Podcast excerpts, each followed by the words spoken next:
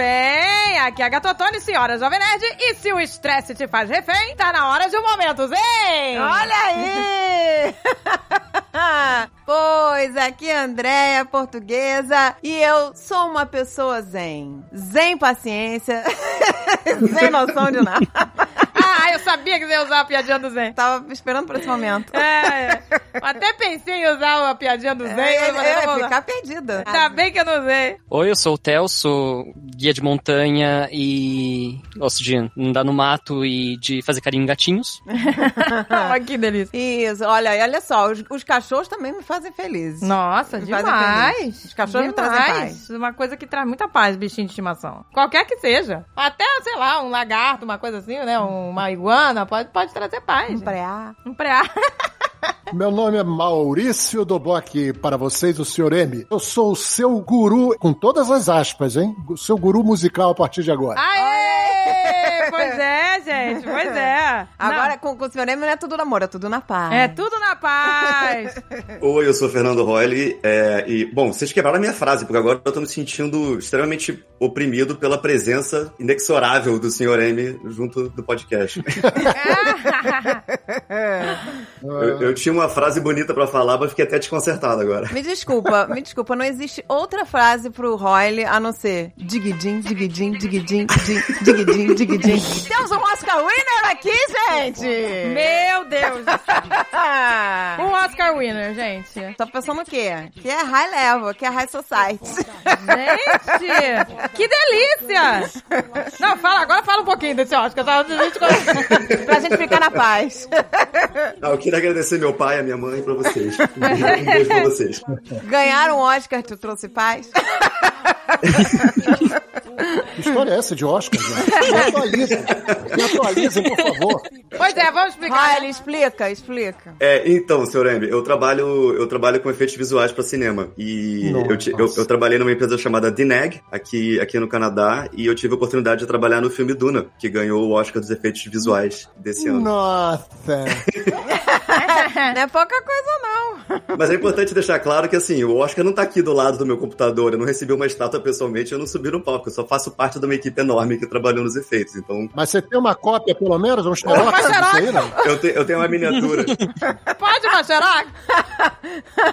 Ele tem a foto e postou no Insta, já valeu. É, é verdade. Esse, um pedacinho desse Oscar é dele. Gente, que delícia. E onde fica esse Oscar? Fica lá no estúdio, né? Fica no estúdio, guardado numa salinha lá, num domo de vidro, assim, bonitinho e tal, pra ninguém encostar. Ah, quer dizer que você não pode fazer que nem Santinho, né? Que bota a mão no pé do Santinho. É, Ah, não pode botar a mão no pé do Santinho. Não, senão ia ficar sem pé o Oscar.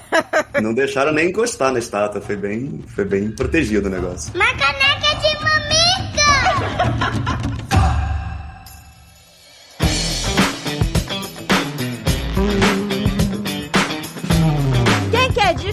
série maravilhosa pra assistir no fim de semana? Ah, eu quero, eu quero. Eu tô sempre ligada aqui na série. Preste atenção. Se você gosta de reality e se você gosta de competição, Ui. você não pode perder o melhor reality do ano. Gente, que legal! Estou falando de Coders Championship. Uhul! Gente, preste atenção. É uma série desenvolvida pela IBM. São oito episódios. É isso aí, meu amor. Tá disponível lá no Prime Video pra você. E são 70 mil programadores de toda a América Latina disputando um único lugar. Gente, você imagina isso? Você disputar com toda a América Latina! Só um programador ou uma programadora ocupará este lugar, esse pódio, gente. Gente, é muita Dos responsabilidade. 70 70 mil, dos 70 mil que começaram, a série é baseada nos Ai, gente, 20 você melhores. Imagina isso? Você E imagina a gente isso? vai ver as dificuldades, os desafios de cada um, a história deles. É maneiríssimo, é emocionante. Tem uma mulherada Pois é, gente, isso que é legal, né? representando ali. A gente tava falando disso, Que de dá orgulho. A gente quer ver mais mulheres na tecnologia, em tudo quanto é lugar, gente. Pois é, gente, muito legal. Tem uma mulherada, hein? Então vai lá torcer para o seu favorito ou favorita. Não, gente, é muito legal porque tem até marido e mulher, sabe, concorrendo também. Muito legal, gente. Casal desenvolvedor. Então vai lá descobrir quem será o melhor programador ou a melhor programadora da América Latina. Coders Championship!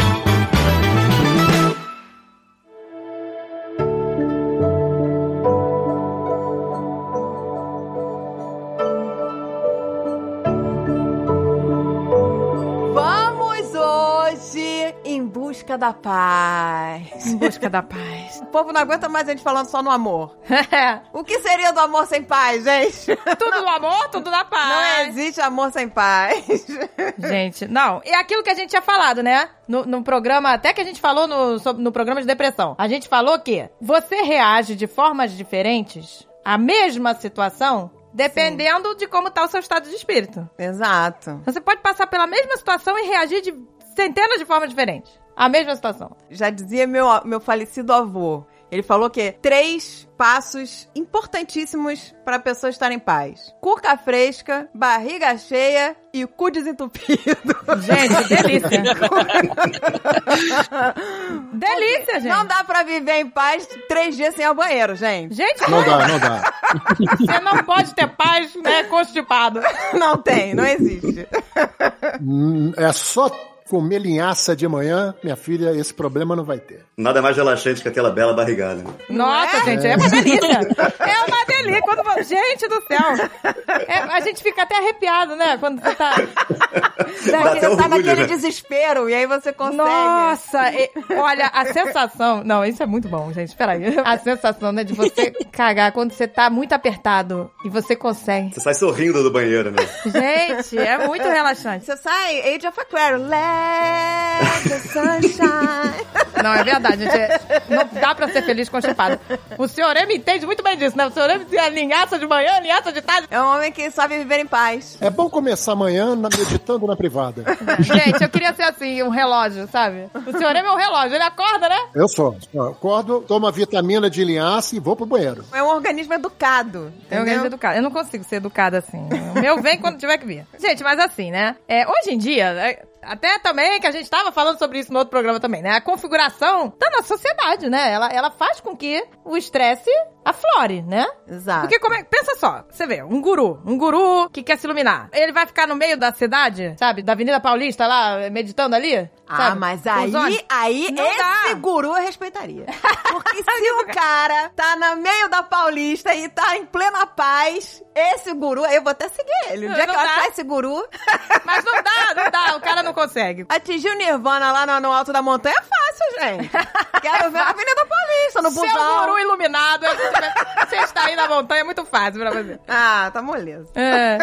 Olha, se o cara não ficar, se o guru não ficar na paz no meio do trânsito, não é guru. Ah, pois é. Não. Exato. O verda a verdadeira paz tá com você no meio do caos. É verdade, é verdade. Essa é a verdadeira paz. Essa é a parada, pois é. Ela vem de dentro, na verdade, né? A, a paz, ela vem de dentro pra fora, e não de fora pra dentro, né? A gente fica sempre esperando que o mundo se ajuste a- ao que a gente quer pra poder ficar em paz, quando na verdade tem que ser, tem que, que ser o contrário, né? A gente tem que se ajustar pra poder... Você estava falando das reações, né? Que a gente reage diferente. A própria reação, ela já, é o que te traz a paz ou, ou ansiedade, ou nervosismo, né? Então, é, ela vem de dentro mesmo, sem dúvida nenhuma. Se você não está em paz, tipo eu que nunca tô em paz, você precisa dessas, né? Eu preciso, por exemplo, o que me dá paz? Estar em contato com a natureza me dá paz. Nossa, isso me dá traz muita paz. O Holly mergulha, isso traz paz. Você tá lá esquiando na montanha, isso traz paz. Tudo bem, você tá, né? A paz do... Tem que estar rico também. Mas tá em paz. Não, não, mas. Não necessariamente. Não, mas tudo bem. Mas você não é só isso. Você pode mergulhar no mar. Iemanjá me traz paz. Nas águas doces. Oxum me traz paz. Tá na mata que nem o Theo. Oxóssi me traz paz. Olha aí, a Macumbeira toda. isso, gente, mas me traz paz. Tá na natureza, traz aquela paz. Agora, é, é aquele negócio, como o Rolly falou. Quero ver ter paz no meio da Paulista. Isso que é o grande desafio, É o gente. grande desafio. Porque ah, a gente não tá bem internamente, aí precisa da- do lugar zen, do lugar na paz e no amor, pra estar em paz interiormente. Mas quando você não precisar conseguir estar em paz em tudo quanto é lugar, aí você venceu. Aí É você merece o Aí Oscar. Você merece. o Oscar da paz. O Oscar da paz é amor.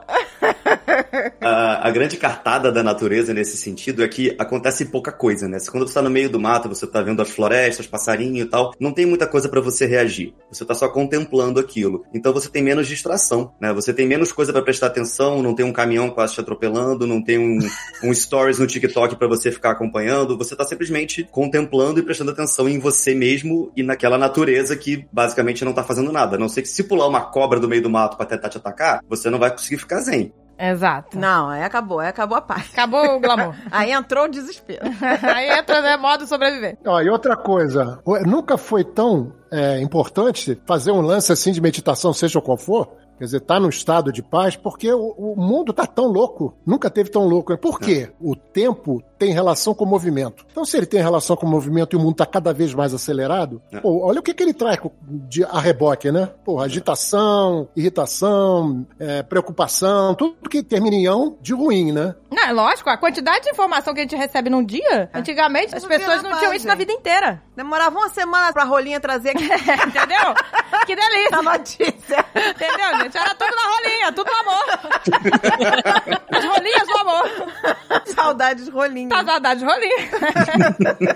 Porque está tudo muito acelerado. Sabe, olha, o maior desafio que a gente, né, tem é ficar no momento presente, né? Eu tenho tentado fazer isso de manhã, cinco minutos. Cinco minutos só. Tentar esvaziar a mente e ficar só no momento presente, sabe? Por cinco minutos. E é difícil, gente, mas quando você consegue é tão legal porque você começa a perceber um monte de coisas, tipo o som, sabe? Você ouve o som lá do passarinho, lá no fundo. Esse conceito de esvaziar a mente é uma coisa que muitas pessoas elas têm dificuldade de entender o conceito direto, assim, porque parece que ela vai parar de pensar. E na verdade você não consegue parar de pensar, né? Você não decide o que, que o teu cérebro vai jogar na tua cabeça o tempo inteiro. Então, o, o truque não é você esvaziar ou, tipo, parar de pensar em alguma coisa. O truque é você conseguir focar a mente a pensar sempre a mesma coisa o tempo inteiro num ciclo, né? Você, é por isso que a gente sempre faz, né, na meditação, a gente sempre observa a própria respiração, por exemplo, que é uma coisa que você tem que fazer o tempo inteiro, em ciclo, e aquilo meio que você focar naquilo te impede de ficar perdendo, ou pelo menos depois com a prática, obviamente, você é, é, se perde em pensamento cada vez menos. E aquilo vai, aquilo dá uma sensação de paz que é, que é, que é muito, é muito gratificante, assim, você sentir, principalmente quando você tá estressado. Mas isso que você falou é uma verdade. Por exemplo, quando a gente está é, numa situação de perigo ou se machucou, né? A gente começa a hiperventilar, né? A respiração acelera, acelera, que dá aquele nervoso. E aí, se vem alguém e te ajuda a respirar calma, respira fundo, solta o ar. Isso já vai acalmando a pessoa. Na hora que tá no desespero, respirar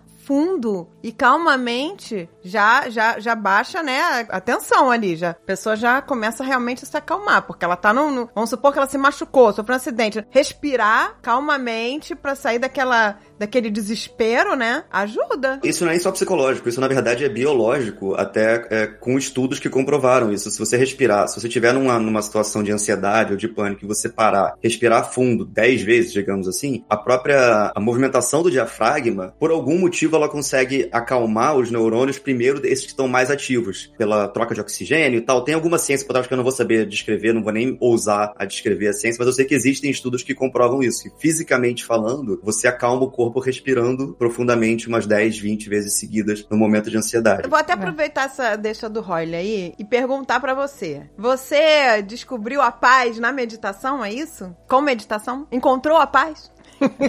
Então, eu costumo falar que eu trabalho diariamente para minha paz de espírito e a minha ansiedade conseguirem caminhar de mão dadas um dia, porque eu sou um cara muito ansioso. É, eu, eu sempre fui muito ansioso. High five. High five! Uh! High five. Todo mundo, todo mundo.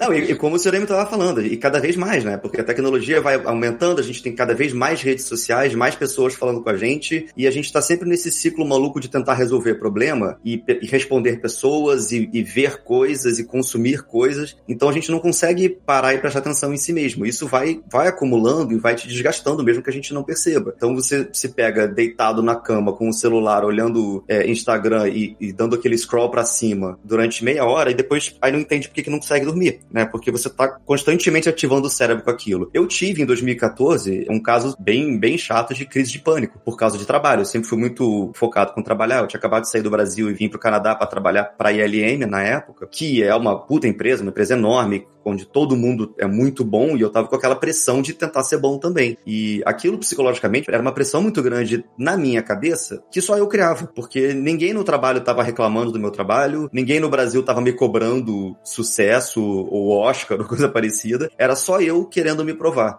Então eu entrei num ciclo é, mental de, de autocobrança que um belo dia eu tava trabalhando naquela pressão de meu trabalho não tá bom, meu trabalho não tá bom, meu trabalho não tá bom. Uma hora eu comecei a ficar sem ar, minha visão fechou, eu empurrei a cadeira e falei, cara, eu vou desmaiar. E aí eu comecei a entender depois de um tempo, o coração batendo na goela, um, um desespero e eu comecei, falei, bom, eu não tô passando bem, eu vou para casa. No momento que eu botei o pé fora da empresa, eu entrei em pânico. Eu olhei as pessoas na rua e entrei em pânico. Falei, cara, eu, eu vou morrer aqui. É, você teve uma crise de pânico, né? Foi uma crise de pânico e foi muito assustador. Eu achei que eu fosse infartar aquela hora. E, e sim, foi, foi bem tenso para mim para poder começar dali para frente. Foi o meu momento de, bom, agora eu preciso entender o que, que é isso e eu preciso entender sobre mim mesmo como trabalhar isso em mim para isso não me atacar mais, porque não é uma sensação que É. você, você acha que você vai morrer, você acha que você vai ter um ataque do coração e, e é bem é bem preocupante. Isso pode, se não for tratado, isso pode desenvolver para uma pra uma coisa, para uma síndrome, né? Pra uma coisa que você vai acabar entrando numa depressão, uma parada muito mais muito mais séria para frente. Muito mais sinistro, exato. É bem complexo mesmo. Empatizo bastante com essa história. Gente, pois é, assim, eu sempre fui ansiosa, mas nunca tive uma crise de pânico. Eu já Mas. tive, eu achei que eu tava infartando. Porque você não sabe por que que você tá sentindo aquilo. O Roy percebeu que era, foi estafa de trabalho tudo. Mas eu não sabia. Eu tava com estresse, claro, com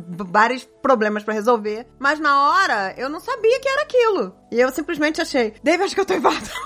A pessoa sempre acha que está infartando, não é Aí verdade? o Dave virou e falou assim: calma, aconteceu isso, isso, isso, isso, você tá estressada, você tá tendo uma- um ataque de ansiedade. Aí ele foi me acalmando, fazendo eu respirar. É, O, o Dave, nessas horas, como ele tem muita crise de ansiedade. Ah, ele é expert, né? O cara é um mestre, é ninja. Quem ele- sabe faz ao vivo, meu amor! ele sabe do que tá falando! E aí ele foi me falando pra, pra eu respirar calmamente, respirar profundo, soltar. E aquilo foi me acalmando, foi me acalmando. Claro que não resolveu a situação, né? Mas me acalmou, me tirou do desespero. de Eu achar que eu tô. Ah, eu tô morrendo. Ele falou, é uma crise de ansiedade. Eu falei, então tá bom, então não tô infartando, não precisamos correr pro hospital, entendeu? E aí eu fui acalmando aos poucos, acalmando aos poucos. E aí, aí eu percebi, caraca, não posso mais deixar isso acontecer. É isso que a gente tem que, que entender. Por que que eu tive essa crise de pânico, né? Claro, porque todo mundo tem um monte de problema pra resolver, gente. Agora, como evitar, né? Ataque de pânico é algo que, pelo menos assim, uma vez na vida, é provável que todo mundo vá sentir, assim. O que me fez contornar esse assunto e principalmente é, é, depois de um tempo superar essa, essas crises e esses ataques foi na- no meu caso, né, por ser nerd, por ser mega focado em coisa de ciências e tal. No meu caso foi foi entender aquilo, foi entender o porquê que aquilo aconteceu, mas não só entender em relação às influências externas, né, por causa de pressão do trabalho, etc. Na verdade, a pressão do trabalho, ela não existia. Eu é que criava a pressão do trabalho na minha cabeça. O ataque de pânico, se ele dá muito medo, mas se a gente parar pra pensar, nós somos animais, né? Nós somos macacos de sapatos, basicamente, né? Exato. Exatamente. Exatamente. Então, a gente carrega essa carga de reações biológicas como qualquer outro animal. Então, quando o veado tá na selva sendo caçado por um leão, na- naquele momento que ele percebe que ele tá sendo caçado, ele recebe uma injeção de adrenalina no corpo e ele entra no modo que a gente chama em inglês de fight or flight, né? Que é você lutar ou correr. Então, você tem uma carga de adrenalina enorme no corpo para você ter musculatura, você a tua boca fica seca porque você para de produzir saliva, você para de crescer cabelo, para de crescer, você para de fazer todas as funções, para a digestão, para tudo e vai tudo pra musculatura. Foca tudo no run, bitch! Rabbit.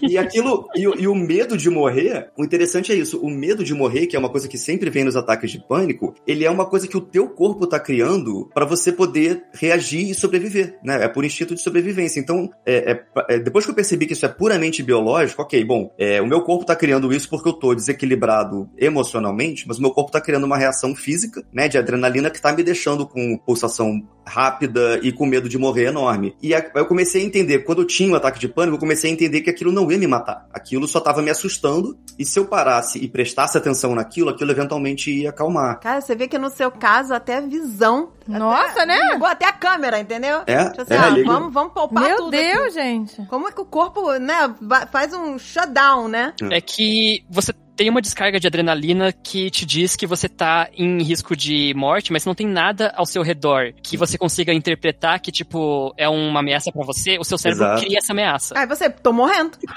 É, exato.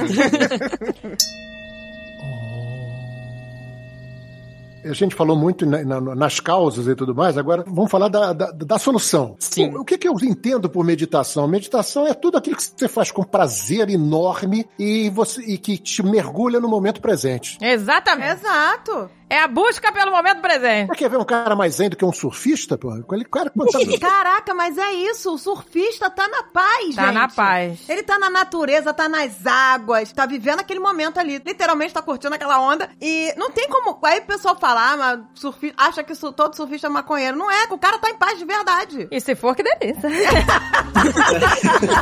Me chama que eu vou. Pô, mas aí é paz demais, né? aí eu vou invejar tanta paz.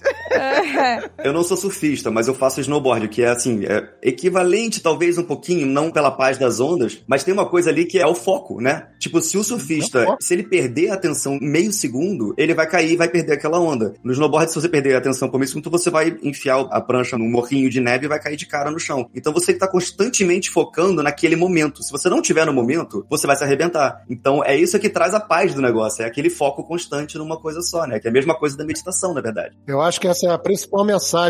É justamente é, cada um deve procurar alguma atividade que lhe dê maior prazer e foco. Porra, no meu caso é a música. Aliás, aliás, deixa eu fazer uma confissão aqui, né? Por que, que botaram meu apelido de Sr. M? Não é porque é magnífico, não. É porque eu faço muita merda, né? Não, claro que- Não, de Maurício. Senhor M, de Maurício. Que horror, pai, que é isso? Não, mas aí eu também teria que me chamar, né, Dona M aqui. Ah, começou. Que é isso, gente? Porque eu acordo falando, dá pra hoje você fazer menos merda hoje? Vamos, vamos.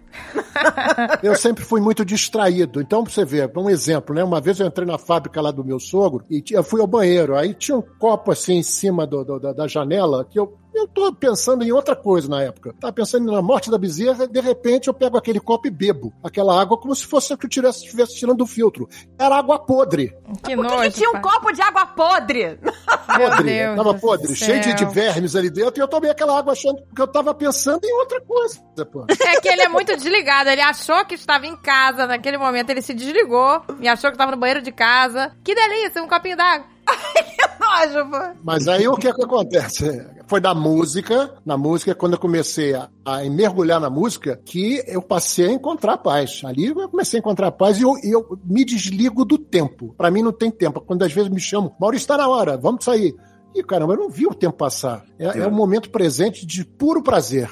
Você entra na zona do meu- mental, é. foco mental. Vocês viram aquele filme da Música- Disney que o músico, ele entrava tipo em alfa? Como é que é o nome desse filme? Não Da sei. Pixar, gente. Ele toca jazz, né? É, ele Não é toca o Soul, jazz. não, né? É Soul. É o Soul? Isso, o Soul. Com a música ele entrava em alfa. E existem várias coisas pra cada um. Essa entrar em alfa vai se manifestar de outra forma. É muito importante frisar também que isso não é uma coisa que você. não é uma chavinha que você liga e desliga. Isso é uma coisa de treinamento, é mais ou menos como se fosse uma musculação pro teu cérebro. Então tem muita gente que começa a fazer meditação e acha que no primeiro dia, na primeira semana, vai, vai encontrar o nirvana. E assim, e não é, é uma coisa de musculação mesmo. Você não consegue entrar no primeiro dia na, na sala de musculação e levantar 100 quilos. Você tem que ir todo dia, aos pouquinhos, aos pouquinhos, e ir praticando aquilo com frequência. Isso é a mesma coisa é, é, para aprender música, a mesma coisa para aprender 3D, a mesma coisa para fazer snowboard, a mesma coisa pra tudo na vida. Você tem que ir praticando aquilo com constância e frequência, né? E a sua mente vai aprendendo e se fortalecendo a focar nas coisas. E com o tempo, quanto melhor você fica naquela atividade, mais rápido você consegue chegar nessa zona que o Surem estava falando, de, de se desligar do resto do mundo inteiro e só focar naquilo que você está fazendo. Que é uma sensação maravilhosa quando você consegue. Maravilhosa, gente, quando você mas, consegue mas deixa, deixa eu entender melhor, olha. Você, então, teve aqu- aquela crise,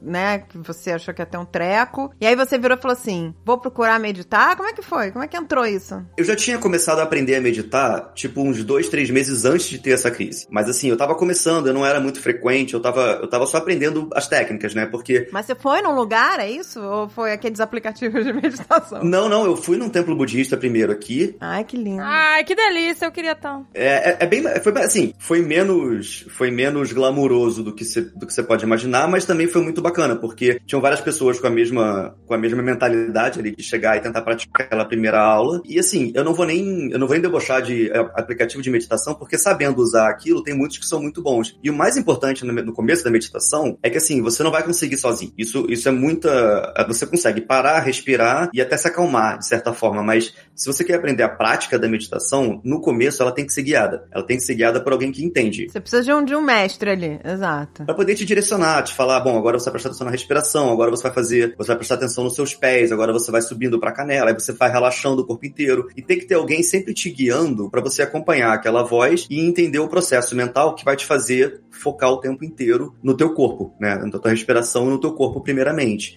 Depois essa meditação vai evoluindo, você começa a prestar atenção nos sons da rua, é, você começa a prestar atenção nas coisas. Aí tem meditação que é com o olho aberto, para você olhar para as coisas e tentar entender as coisas. Caramba, isso aí, isso é nível hard, hein? É, não, é, é, E, e é muito bacana, cara. O processo inteiro que você vai, quando você começa a desenvolver o negócio, é muito bacana você ver que na prática, depois que você pega a prática do processo mental em si, você pode estar tá no meio de uma reunião é, estressante e tal, e você tá ali meditando 30 segundos, você faz o, o, mesmo estado mental que você tem na meditação, você consegue resgatar esse estado em qualquer momento do seu dia. Caraca, você tá ninja, hein? 30 segundos você ninja! Ninja! Reunião estressante, boring, chata! 30 segundos.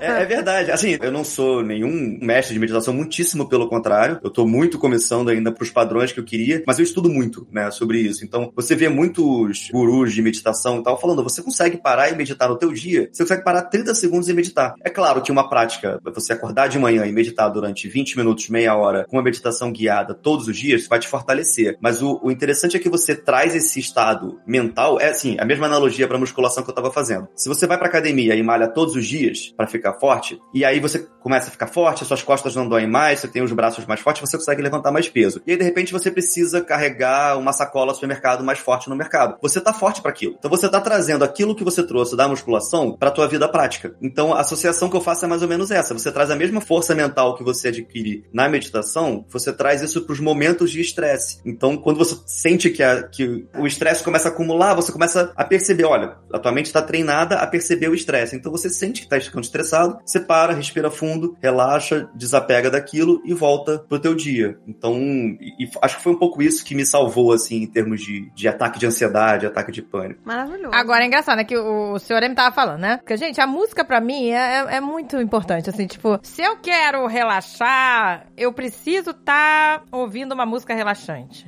sabe? Que ela te leva pra um estado mental. Tipo assim, é que nem num filme. Você tá vendo um filme. Se um filme não tem trilha sonora, não existe, sabe? Não existe emoção para mim, sem música. Não, mas veja bem, é, existem várias, infinitas formas de você meditar. Eu costumo compartilhar meu material com pessoas conhecidas e com pessoas que eu não conheço. Uma delas foi essa Monja Coen. Uma vez eu mandei uma música minha para ela, ela me agradeceu muito pela música, que você achou muito lindo e tal, mas ela falou, mas aqui no budismo a gente não usa música, a usa fundo musical. Quer dizer, é um critério, é um, é um caminho. O, o caminho da música é justamente para aqueles que não conseguem se identificar com práticas de meditação mais rigorosas, né? Se você tem afinidade, se você é auditivo, se você tem afinidade com som, que gosta de música, a música vai te ajudar muito no processo de meditação. Eu já fiz yoga e no final da yoga tinha meditação e era com música. É, isso aí, não, não, exatamente. Cada caminho usa uma técnica. Uma coisa que me gratifica muito na música são os agradecimentos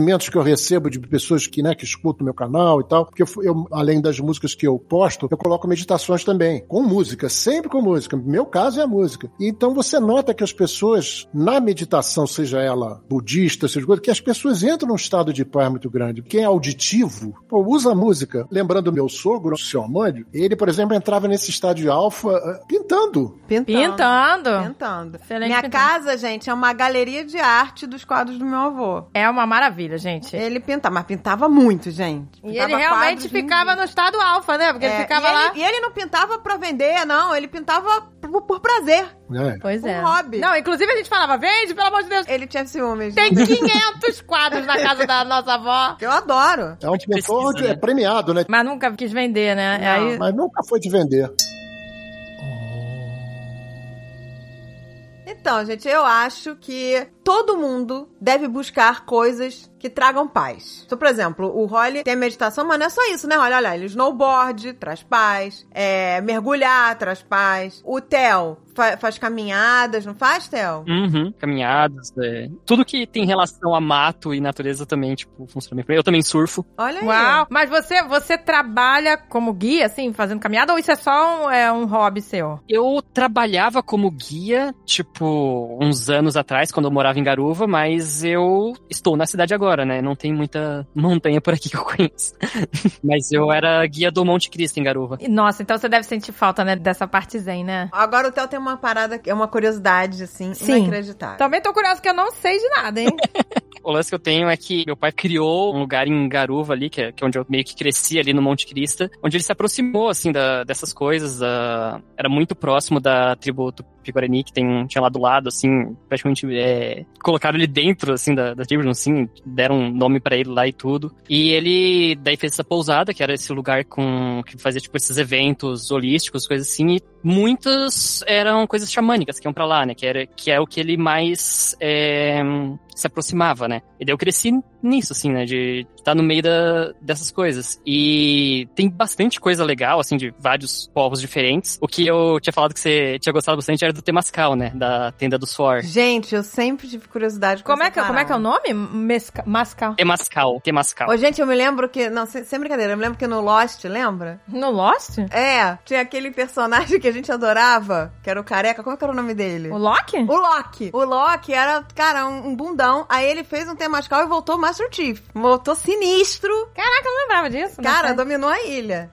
Mas peraí, mas peraí. Esse Temascal, ele envolve é, tomar alguma coisa? Não, né? Não, o Temascal é realmente uma sauna, digamos assim. É, é um ritual de calor e música. E algumas falas e coisas assim que, tipo, meio que bota você na no spot ali, assim, pra você estar tá nessa situação em que você tá sentindo calor e você, tipo, tá ali algum tempo, você tem que, tipo, falar algumas coisas, assim. É mais como que funciona. Tem um, um espaço que é feito, normalmente é, é meio que feito na hora, assim, com varas de bambu, coisa assim, que você faz meio que um, uma oca, digamos assim, e cobre ela com cobertores. E aí as pessoas entram lá, Mas no, no caso aí, na- no caso que você tá falando, foi essa aldeia que fez esse temascal, é isso? Não, o, a aldeia que, que é lá perto, eles não, não fazem temascal. O temascal é, é algo que tem em várias, é, vários povos ao redor do mundo, tipo, tem esse mesmo ritual, assim, né? Mas alguns não têm. Ah, legal. Essa é uma parada interessante sobre xamanismo, assim, né? Vários povos têm rituais específicos que, tipo, diferentes povos de diferentes lugares têm o mesmo ritual e aí diferentes povos também não têm algum específico, ou tem algum outro, tem variações. O que eu fiz, assim, que, que eu entrei nessa foi com agora falecido xamã da tribo Mapuche, que era um amigo meu, do meu pai ali, que é bastante lá, é, chileno. Como que funciona, basicamente, é que esse espaço, ele que é feito ali, né, que você coloca um monte de cobertores para quando você entra é, não, não entra um fio de luz, basicamente, assim, tipo, é completamente escuro. Mas é uma oca. É, e no centro tem um buraco. Quando as pessoas vão pra lá, tipo, pra entrar, é, quem tá fazendo o Temascal já tá, tipo, com uma fogueira do lado de fora, queimando algumas horas, com várias pedras dentro da fogueira. Aí todo mundo entra, vai lá o assistente do Temascaleiro, normalmente o, o homem do fogo, que eles chamam, e leva essas pedras pra dentro, bota no centro, lá no buraco, e aí todo mundo tá lá dentro, tapa tudo com cobertor, não entra nenhuma luz, nada, e joga água em cima das pedras. Aí, Olha que legal, gente. Eu, eu É uma gostei. sauna, é uma Eu sauna. gostei, tô gostando. sai aquele vapor, né? E aí, aí vem cá, aí, quer dizer, a, a oca tá toda selada, né? Tá todo mundo lá dentro, aí joga, bota aquelas pedras quentes. É, uma sauna mesmo. E a né? pedra tá o quê? Tá em brasa, tá vermelhona. É isso? Tá, ela, ela sai parecendo um ovo de dragão, assim, tipo, você vê ela pulsando vermelho, assim. Ai, que lindo. Ai, que gente. legal,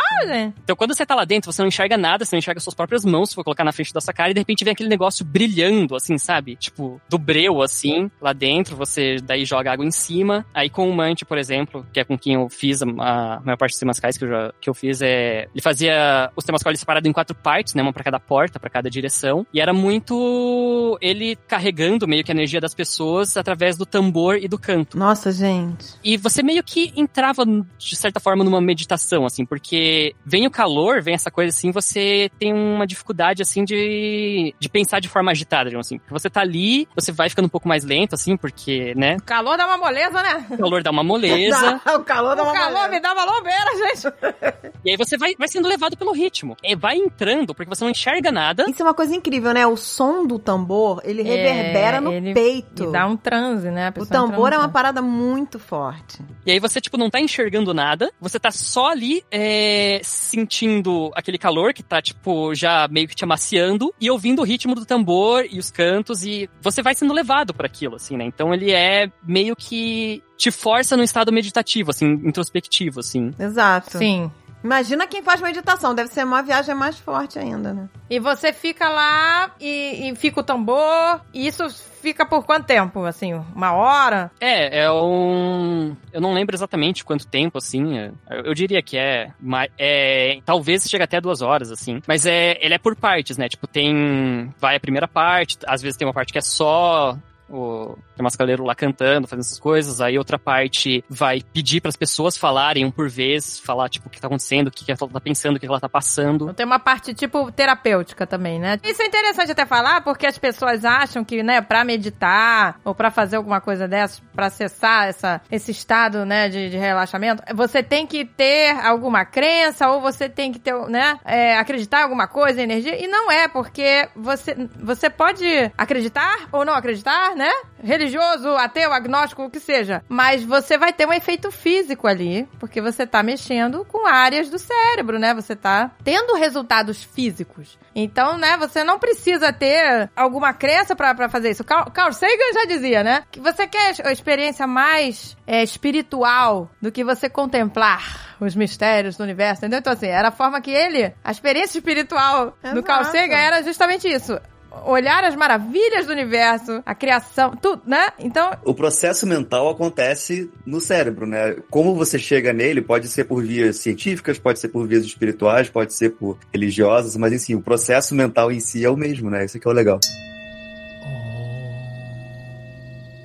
Deixa eu só fazer um disclaimer em relação ao que a gente estava falando sobre pânico, sobre ansiedade e tal, e acho que, acho que é importante deixar claro uma coisa. É, existem níveis e níveis de pânico e ansiedade, e, assim, no meu caso, quando eu contei a minha história que eu fui estudar, fui fazer meditação e etc., é, de forma nenhuma eu quero dizer que isso é solução para tudo. Tem pessoas que realmente têm isso é, de forma crônica e elas precisam de ajuda profissional, né? Então, Sim. tipo, precisa procurar um psicólogo, Não, isso, ó, o que a gente tá falando É. aqui não é cura pra nada, são ferramentas pra ajudar no tratamento que você já esteja fazendo. É, ou até uma pessoa que não sofre de nenhuma síndrome, né? Não sofre de depressão, mas tá estressado, né? Tá ansioso, Exato. tá, né? Não, ninguém tá livre de estresse e de ansiedade. Ninguém tá livre. rola muita armadilha das pessoas querendo, é, principalmente no- no- na, na parte holística da coisa, obviamente, é, é, existem as pessoas que fazem isso da maneira certa e existem pessoas que tentam, que tentam faturar em cima disso. E aí vem com argumentos do tipo, ah, você não precisa de antidepressivo, porque Exato. meditar na floresta... errado. Não, não,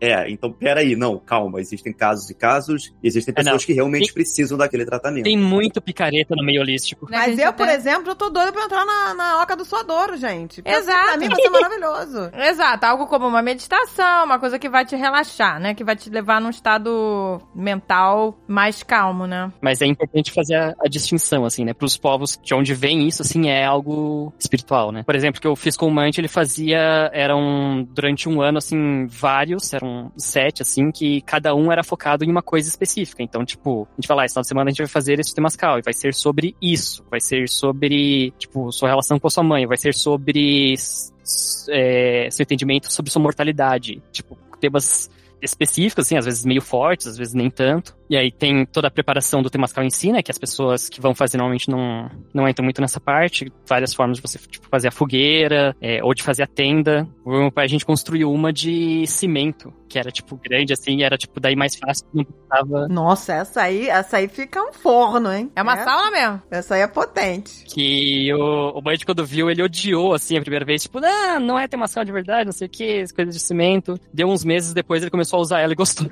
Caso alguém se interesse e vá atrás de temascal, só por via das dúvidas, não façam com alguém que vai fazer com tenda de plástico. É só o que eu digo. Nossa, perigoso, né, gente? Oh, meu Deus, cuidado, Pelo amor de Deus, gente. Procura um lugar, quer fazer? Procura um lugar do amor. É, nós vamos aqui deixar o link. É, do- vou deixar. Vou deixar Theo. o, é, o, Theo- o Theo tá aqui, gente. O Theo tá aqui. o- você olhar lá no post, tá o Instagram dele. Entre em contato, que ele sabe das boas, sabe dessas, dos Paranauê aí. Se parar, não.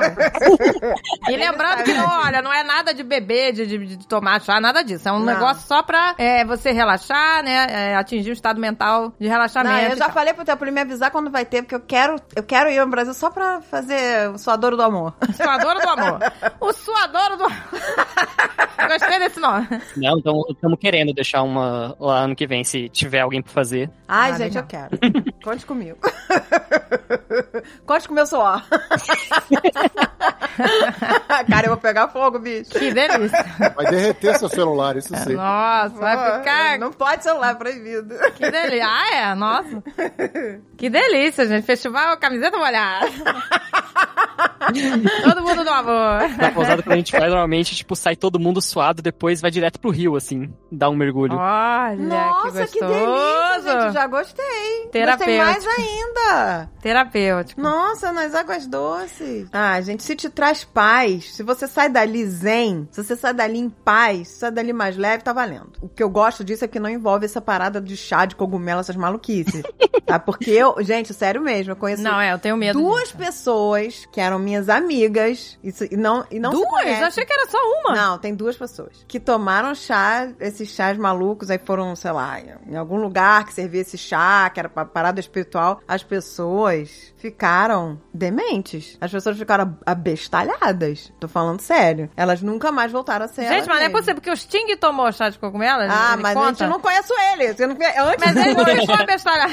não, sei, não sabemos. As pessoas... Gente, o Sting descreve, é muito bom. Ele fala que as árvores, as árvores começaram a falar com ele, Sting, Sting, que delícia. E elas se mexiam, sabe? E aí, ele tava numa fazenda lá, no, no sítio dele, não sei o que que é. E aí o cara, ele estava todo doidão lá, com a pupila toda dilatada, vendo as árvores falar, Sting, que delícia. Aí chega um cara pra ele, mas aí isso é real, cara. Fulano, a vaca lá vai parir, você tem que me ajudar a fazer o parto. E ele foi viajadaço no cogumelo. Ele disse que via arco-íris Ah. saindo da, da, sabe, o bezerro, né, ele parindo lá, ajudando a parir com, com arco-íris. Ele viu um monte de coisa maravilhosa. Tava uma delícia aquilo ali. Porque cogumelo mexe com cor, mexe com tudo Mexe isso. com tudo, contraste, todos os com sentidos. É, eu, eu- É. eu tenho uma conhecida que também tomou, mas não ficou abestalhada. Não, mas é cara que eu conheci. E a ela- garota foi de Taierzinho, chegou no lugar em Mauá, em Visconde de Mauá. Ela chegou em Visconde de Mauá, de Taierzinho, toda, toda jornalista, bonitinha. Nunca mais botou uma calça. Ela agora só anda pé descalça. Então, não, mas- não, não sou contra de andar de pé descalça e, e usar saião, não. Eu acho que é estiloso demais. Só que ela ficou abo- abestalhada. Mas será que ela não passou a tomar o cogumelo sempre? O chá de cogumelo sempre? Ah, eu não sei, cara, mas a pessoa. Porque não é possível. Ela não voltou ao normal, nunca mais. Ela tá presa lá naquele cogumelo.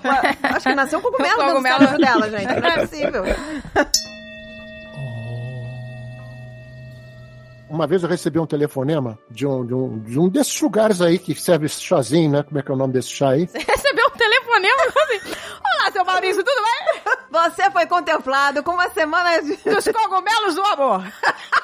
Venha fazer parte. Não, não, vocês vão entender o porquê. Porque eu tenho uma música chamada Voe. Ah, eu amo essa música. Nossa, essa música é linda. Essa música a gente tem que tocar aqui no programa, porque essa música é lindíssima. Voe, confie que você pode voar.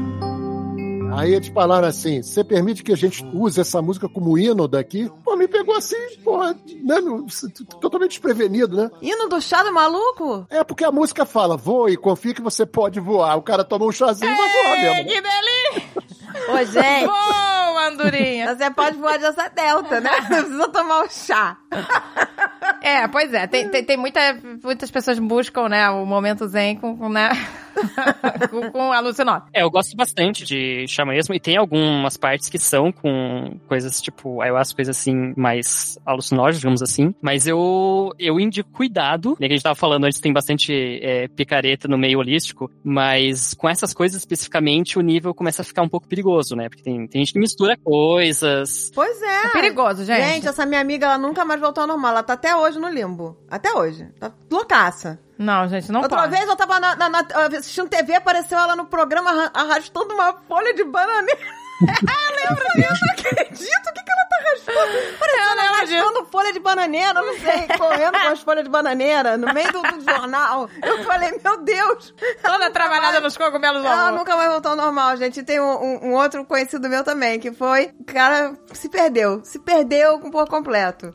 É complicado, porque Não, isso se pode perdeu gerar... A mulher, a mulher separou dele. Foi um inferno, sabe? Que o cara nunca mais voltou ao normal. É importante você entender do que, que você vai fazer se você quiser tentar uma experiência alucinógena. É claro, todo mundo é ali pra, pra fazer o que quiser, mas é importante que você conheça as reações possíveis para aquilo e principalmente separar, né? Você tá falando sobre Sim. tem chá de cogumelo, tem cogumelo puro, você tem tem ayahuasca, que é uma coisa muito mais forte do Santo Daime e tal, que é uma viagem completamente diferente. Ah, isso- é essa aí que eu acho que ela fez, gente. Ela pirou nessa aí, tá? Ah, foi o cogumelo Santo em si- Daime. Ligaram pra mim, foi do Santo Daime. São parecidos, né? Mas são, são alucinógenos diferentes. O cogumelo em si, ele, ele tem uma substância chamada psil, eh, psilocibina, que é um alucinógeno, e até tem pessoas que fazem experimentos com microdoses, né? Pra você tentar entender o, o procedimento daquilo na mente. Tem muitos resultados positivos quando é feito, quando é feito de forma controlada, né? De, de- com microdose, com acompanhamento. Você tem que ter uma pessoa que entenda daquilo do lado. Você tem médicos do lado. Isso eu tô falando aqui no, aqui no Canadá, existe bastante isso de estudos e testes eh, científicos para saber Pô, médico de cogumelo? Sim, é, de drogas, drogas alucinógenas. Nossa, tem tratamento?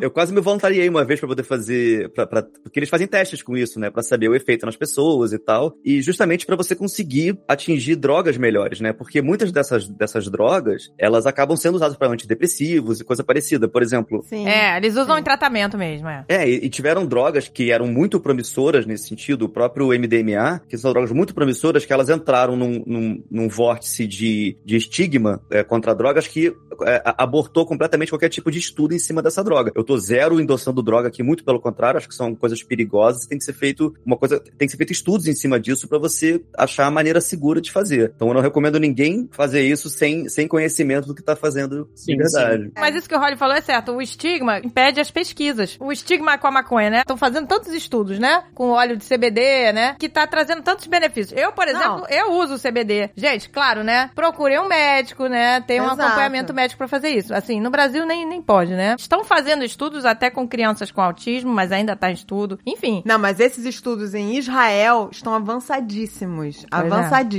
Óleo de CBD é uma coisa que eu tenho sempre aqui e nada me faz ter uma noite de sono melhor pra dormir do que, do que 10 gotinhas do óleo de CBD na concentração que eu tenho aqui. Eu uso todo dia. Eu também tô tomando das gotinhas.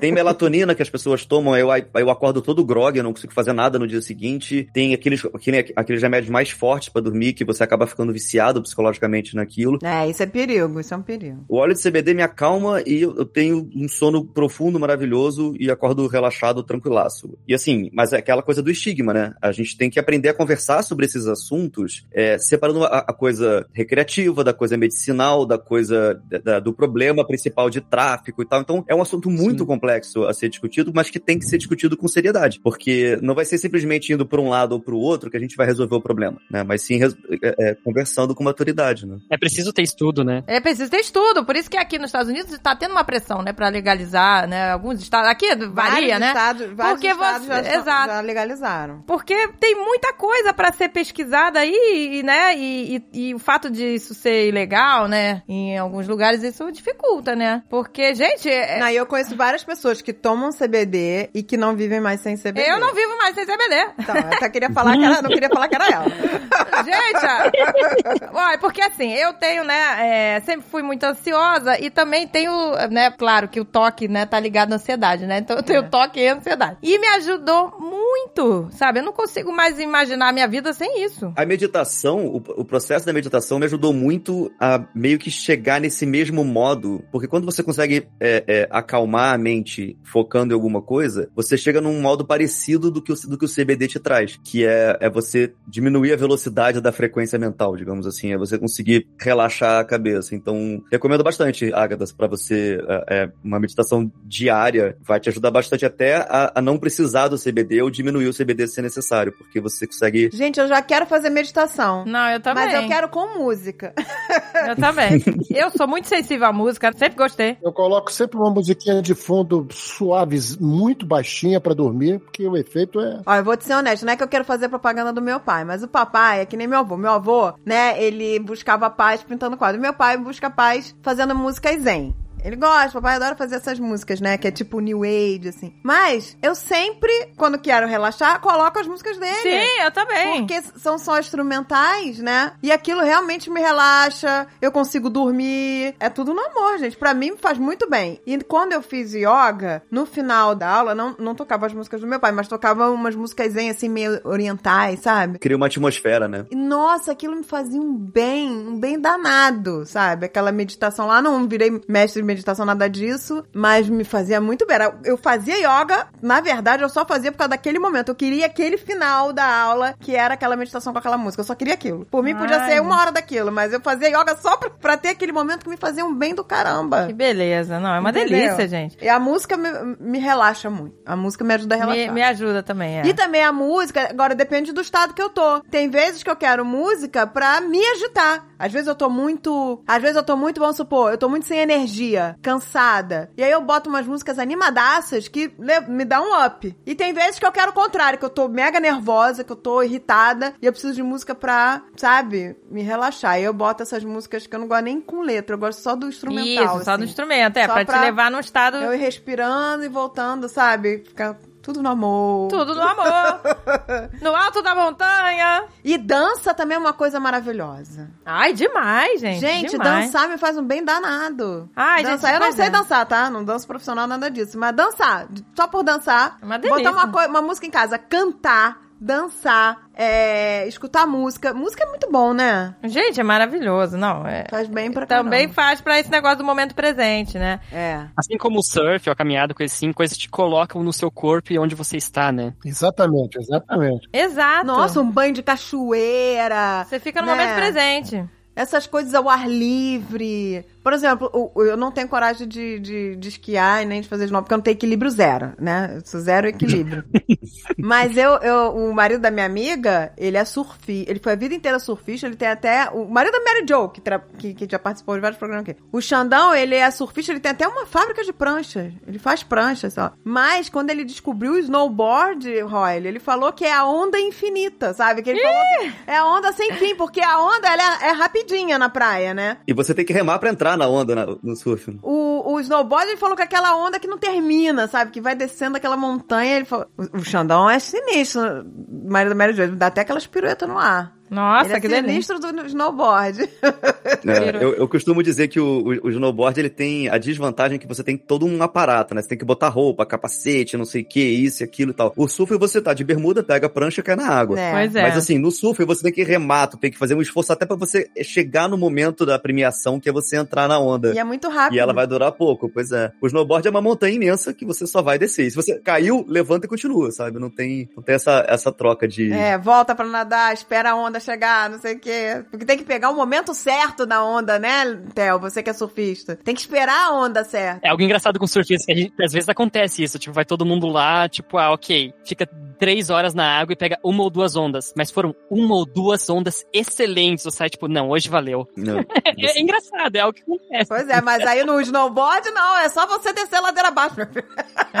É muito gostoso, é muito bom. Eu, eu sempre faço uma associação direta do snowboard com, com meditação por causa desse foco, né? Porque a meditação, se você tá meditando e você se distrai, teu pensamento vai a algum outro lugar, você para e volta, tranquilo. No snowboard, se você se distrai, você dá de cara no chão. Então, você meio que se obriga a focar, né? Essa, essa é a parte legal. É, isso é bom. Ah, gente. Por isso que mas- tem gente que relaxa dirigindo. Tem gente que relaxa dirigindo, que você tem que estar focado. E a pessoa. Tem gente que gosta, né? Todo Tem mundo. gente- Tem gente que é. se estressa, que a Agatha já me olhou com a cara de pânico. Tipo, que dirigir pra ela é um terror. Não, não, mas eu tô melhor por causa. Você vê. Mas tem gente que dirigir relaxa. Tem gente que tá nervosa, pega o carro e sai pra dar uma volta que relaxa. porque ela mas fica é. focada ali. O, o Azagal, por exemplo, agora o, o, o novo elixir dele, o que relaxa traz paz é andar de moto. O elixir da Ele crise pega dos a motinho 40. dele, dá um rolezinho dele, virou Me chama motoqueiro que eu pô. vou, me chama ele, que eu vou. Ele virou motoqueiro pô. Diploma de crise de meia-idade, né? É, o diploma. Comprou a motoca.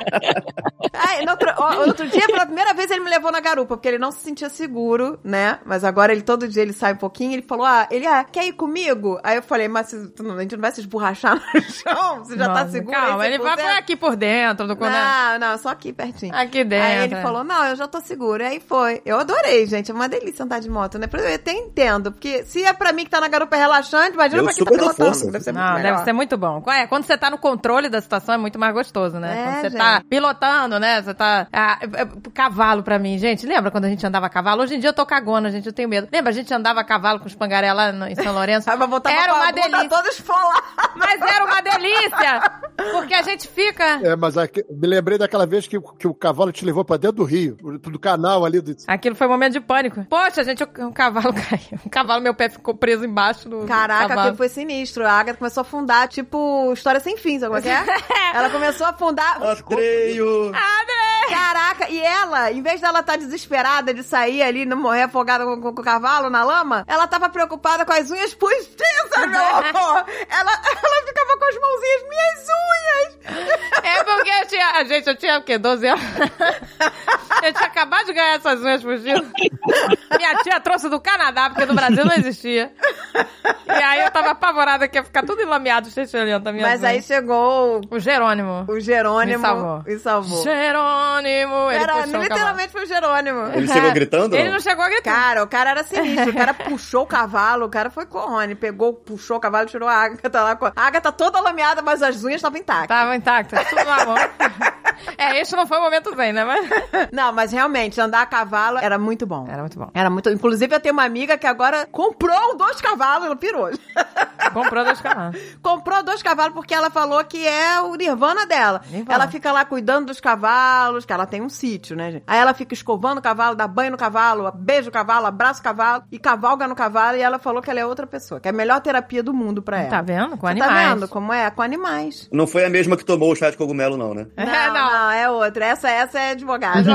a outra era jornalista. Você levantou o assunto ah, sobre a moto, né? Que você, quando você tá no controle da coisa, você se se sente bem. Eu só queria fazer um adendo em relação a isso, que é uma das coisas também que a gente, que a gente aprende bastante na parte da meditação, de você tentar avaliar a tua própria vida, que a gente tem, assim, é, é, puxando um pouco pra filosofia da coisa, né? É, a nossa vida é feita de resolver problema, né? A gente tá sempre resolvendo problemas, problema, tá- aí você te- resolve um problema, agora tem o outro, agora tem o outro, então vira esse, sempre esse ciclo, né? E a gente fica naquela ilusão de que a gente só vai encontrar a paz e ser feliz quando resolver todos os problemas, né? A gente tem essa ilusão de vai chegar em algum destino. Isso. Ah, mas não vai. não. Exatamente. Exato. E essa ilusão de controle é o que te traz muito, é o que traz muito sofrimento pra gente. A gente achar que tem controle é, é, sobre as coisas importantes, assim, é, você, é óbvio que você tem controle sobre as suas decisões, sobre as suas escolhas, né? Mas é- essa ilusão de querer controlar tudo de como a sua vida vai acontecer, muitas vezes te traz infelicidade e ansiedade também. E uma uma frase que eu, que eu é, é, li esses dias, que eu achei muito interessante, é o seguinte, que é, você pensar no futuro é muito bom, é, é ótimo, porque no futuro, na sua mente, todas as realidades podem coexistir. Então você, ah, eu vou ser rico, vou ser bem sucedido, vou ter isso, vou ter aquilo, vou fazer não sei o que lá, mas você não tá naquilo, você tá só imaginando. Então tudo pode é, existir simultaneamente. Na vida real, no presente, a gente tem que fazer escolhas. E a gente só tem uma realidade vi- sendo vivida, né? Então isso acaba trazendo muita frustração e muita ansiedade também, porque você quer aquela, você quer atingir aquela aquele nirvana, digamos, de, todas as todos os sucessos que você quer atingir, que na sua mente está funcionando, mas na vida real você só consegue fazer uma coisa de cada vez, você só, consegue ter uma escolha de cada vez. E você, quando você não percebe que existe essa discrepância enorme entre a sua expectativa e a sua ilusão de controle e a realidade, isso acaba te trazendo tristeza, frustração e ansiedade. A meditação, ela te coloca na, na beira do rio para você, em vez de você estar sendo carregado pelo rio e dando de cara nas pedras e naquela correnteza, eu tenho esse monte de pensamento, esse monte de expectativa, esse monte de sonhos, esse monte de coisa, mas eu vou lidar com a realidade passo a passo. E aí você acalma a sua, a sua mente para você seguir o teu caminho de uma forma muito mais, muito mais parcimoniosa, né? E não tão é, é, é, desesperada para chegar no final da corrida, né? Até porque é exatamente isso. Você, quando alcança alguma meta ou alcança um sonho, né? Porque a gente tem. Eu, por exemplo, tenho várias metas. Já tive várias metas durante a minha vida que eu já fui, que fui batendo. Mas, quando você bate uma meta, automaticamente já vai surgir outra. Exato. E se você não tiver. Você já quer a próxima. E se você não tiver bem, não faz diferença nenhuma você ter alcançado aquilo. Se você não tá bem internamente. Não faz diferença nenhuma. Tipo, tô na mesma. Antes de, de conseguir isso aqui e depois. E aí? Que não é isso que vai trazer felicidade. É, gente. aquilo que a gente Não falou. É isso que vai te trazer paz. A gente até falou disso no programa de depressão, né? Curtir o percurso, né? Muitas pessoas não não estão curtindo o percurso, estão só pensando na meta final, exatamente. Exato. Ah, Quando chegar lá, eu vou ser feliz. Mas E- não vai. e- quando você chegar lá, você vai estar cheio de, de, de coisa ainda que você não resolveu. Né? É que nem o cara que tá jogando videogame e só pensa em zerar, ele não tá nem curtindo o jogo, ele só quer zerar. Aí exato. quando zera, acabou, pronto. Essa experiência de, de viver o momento assim, de- isso, isso agora eu posso dizer de cadeira, porque quando você atinge uma certa idade, você só tem o presente. Então a vida se torna muito mais prazerosa. Depois que eu parei de me preocupar com o futuro e de pensar no passado e fico focar no o que, que eu vou fazer de gostoso hoje, sabe? Ah, Quando você foca no que você está fazendo, a vida tem outro sabor. Nossa, Né? Totalmente. Nossa, você disse tudo, pai. Eu acho que é por isso que a gente tá dando valor a- ao agora, Agatha. Que a gente tá ficando velho. Porque a gente tá ficando velha. É. Caraca, caiu a ficha. E isso não significa não se preocupar com o futuro, né? Exato, exatamente. Não se Exato. preo- não- Não, Mas claro. você tá satisfeito com o seu dia a dia, né? Mas você não fica mais fazendo tantos planos mirabolantes, né? Tantas coisas Exato. que você já tá meio que. Agora eu quero curtir o momento. Você já tá naquela fase, não, agora eu quero curtir. Você já não tem tanta coisa assim que você vê que, que não é isso que, que traz retorno, sabe? Chega uma hora que você fala assim, tá legal aqui. Só que agora, né, tem que curtir aqui, fazer valer aqui, né? Não, e tem uma coisa que eu considero importante, é que quando você atinge, começa a se acostumar a viver no presente momento, surge um sentimento dentro de você de compartilhar aquilo que você tem de bom. Por exemplo, a música, né? Todo esse trabalho que eu faço, eu compartilho com as pessoas. Eu não estou ganhando dinheiro com isso, eu só compartilho. Isso traz um bem-estar porque você vê isso fazendo bem às pessoas. Por quê? Porque você está passando a tua realidade de viver o momento presente. Eu- eu- é isso que eu estou vivendo agora com a minha esposa, com a, com a tua mãe de vocês. É a nossa melhor fase da vida, porque a gente está vivendo o presente. Fazer o que você gosta, trabalhar no que você gosta, estar com as pessoas que você gosta, viver a família. Isso é- pô, não tem nada melhor do que isso. Pois é. É claro que a gente sabe que né, nem sempre é possível a pessoa, né, trabalhar com o que gosta. Trabalho é trabalho. Você pode gostar do seu trabalho, mas tem uma hora que você, por mais que você goste, ele é trabalho. E ele não vai ser prazeroso o tempo todo. Porque trabalho é Sim, trabalho. claro. Por mais que você goste, vai ter toda a parte Vai ter chata, a né? parte que você tá de saco cheio, não aguenta Exato. mais, tá sufocado. Porque é trabalho, por mais que você goste. Não tô dizendo que você tem que fazer coisas que você não gosta, É. mas por mais que você goste que você faça, ele é trabalho, ele é cansativo, É. ele uma hora vai te, entendeu? Vai te exaurir. O Dave e o e o Alexandre, eles trabalham com o que gostam, mas eles se estressam, eles cansam, tem muito problema, tem muito, entendeu? Então não é prazer o tempo todo. Trabalho é, é, é massivo, né? Ele te Exato. pressiona muito, é mas, muita pressão. mas o que a gente tem procurado fazer é isso, é buscar esses momentos, né? Porque, olha, você vê, a gente. Ter ferramentas que ajudem a lidar, né? Exato. que suaviza tudo. Não, e você vê, a gente tem até um conhecido, né, que tava aqui com a gente outro dia, e ele Sim. tava até falando sobre isso. Ele tá com quase 50 anos, também tá nesse momento da vida que ele fica, peraí, vamos, vamos reavaliar, né? Que ele tava envolvido em um monte de projetos. Isso tava gerando uma ansiedade muito grande nele, e ele não estava mais desfrutando de nada. Ele tava sempre pensando que ele, né, tava devendo alguma coisa, né? Porque ele tava cheio de projetos. E aí ele não tava mais curtindo nem os momentos com a família. Porque ele tava assim, ah, eu tenho que estar aqui com a minha família, né? Já não tava nem mais saboreando aquilo, sabe? Não tava mais vivendo o momento presente. Ele. Estar com a família virou uma tarefa na lista de coisas pra ele fazer, né? Virou uma tarefa. Estar com a Em, família. em vez de virar um Exato. prazer. Então ele tava virando uma coisa meio robótica. E aí ele parou e reavaliou. Ele, peraí, peraí. Eu preciso de todos esses projetos, né? Tipo assim, ele falou, ah, com o que eu ganho aqui, tá bem? Tô bem, eu tô bem aqui. Então ele eliminou, né? Ele Exato. saiu cortando um monte de, Exato. de gordura, pá, pá, pá, pá, pá, cortou. E agora ele tá conseguindo viver o presente, né? Ele tá conseguindo é, chegar nesse estado em que ele desfruta das coisas, ele desfruta da família, né? Então isso é também legal, né? Você fazer essa autoanálise, né? É, porque até a pessoa também às Se vezes envolve cria- com muita ah, coisa. porque você também não precisa ter muita coisa, entendeu? É. Não precisa de tanta coisa assim, né? E tua família também não precisa de tanta coisa assim. Você pode frear. Frear, Falar, aqui tá é. legal, aqui tá bom, não precisa mais que isso. A gente Então, tem que saber esse, Aí o cara limite, elimina né? um monte de, de, né, de estresse da vida dele. E mantém o que, o que tá mantendo ele ali. Agora que ele, já, ele chegou num ponto que ele falou, aqui tá bom. Exato. Pra ele não precisa mais se desesperar, ele tem que curtir, afinal, chega no fim da vida, não curtiu família, não, curtiu nada, pois e, é. E foi só trabalho, trabalho, trabalho, cobrança, cobrança, cobrança, e a pessoa não foi feliz. A pessoa não, não, não teve momentos de paz, Exato. entendeu? Mas acho que é por isso, né? Que a gente tá ficando velho, a gente tá chegando nesse estado, né, gente? Gente, peraí, vamos reavaliar aqui. Ah, já, já consigo, eu começo a reavaliar. Não Tem é? a a gente tem a fase da ambição, e aí chega uma hora também que, peraí.